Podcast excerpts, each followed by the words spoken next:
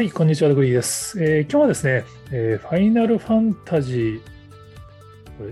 16でいいんですかね、ちょっともうローマ数字だと数が読めないんですけど、テーマソングが米津さんの月を見ていたなんですよね。まあ、これ知ってる人がしたらもう何を今更言うとんねんみたいな話だと思うんですけど、僕もあのテレビコマーシャル見てて、あ、ファイナルファンタジー、今回は米津さんの曲使ってんだな、みたいな、まあコマーシャルには使ってんだな、ぐらいの印象でいたんですけど、この曲は実は、テーマソングとして書き下ろした曲っていう。なんかファイナルファンタジーっぽい曲だなと思ったら、そりゃそうですよね。これ専用に書かれてる曲だから。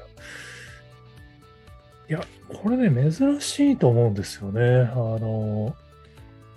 まあ、もうゲームはとっくに3週間前かな、発売されていて、まあ、その、えっと、トレーラーにもその米津さんの歌が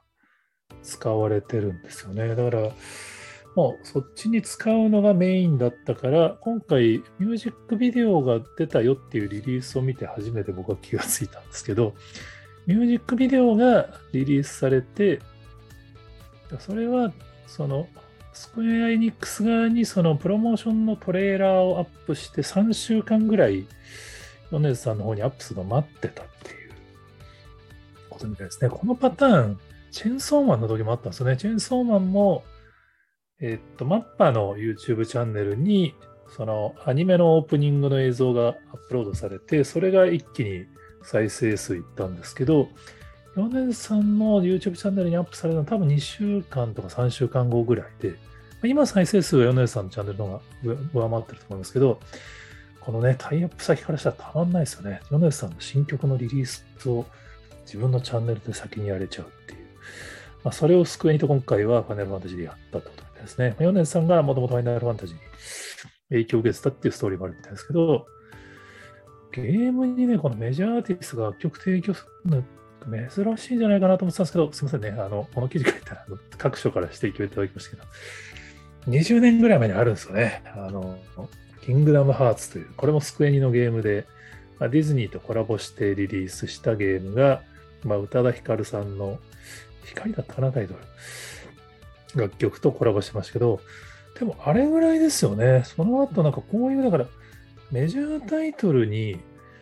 メジャーアーティストが楽曲提供ってあんまりない印象で、どっちかっていうと、やっぱりその元々のファミコンのこうピコピコ音から始まるところのこの音楽があのオーケストラで収録されたりみたいなのがドラクエとかマリオとか変わるイメージですけど、今回ファイナルファンタジーっていうなんかそのファイナルファンタジーの音自体はね、この印象的な音がいくつもあって、まあ、それは聞くとファイナルファンタジーゲーマーからするともうすぐファイナルファンタジーだってわかる楽曲がいっぱいあるんですけど、それとは別にこの米津さんってメジャーアーティストが楽曲を提供するっていうのは、ちょっと珍しいんじゃないかなっていう。まあその宇多田ヒカルさんのやつを除けばっていう条件付きにはなりますけど、でも珍しいですよね。これからこういうパターンが増えるのかなっていうのはちょっと気になるところで、実は直近だと7月14日にエグゾプライマルっていうゲームがカプコンから出るんですけど、これもダイスが楽曲提供してて、ダイスのチャンネルにはダンスバージョンしか上がってなくて、エグゾプライマルのこのプロモーションムービーが、そのダイスの MV のメインのやつみたいな感じになってるんですよね。このパターン今後増えるんですかねなんかゲームだとやっぱ買うタイミングが人によってバラバラだから、アニメみたいになんか放送された瞬間に楽曲がみんなにドンと聴かれるって感じじゃないんで、楽曲のリリースとの相性はそんなに良くないんじゃないかなとつい思っちゃうんですけど、どうなんですかね、これからアニメとのタイアップみたいにアーティストが楽曲を出すときにゲームとのコラボのパターンっていうのが増えるのかなって、まあ、米津さんがやるとね、なんかこのパターンがなんか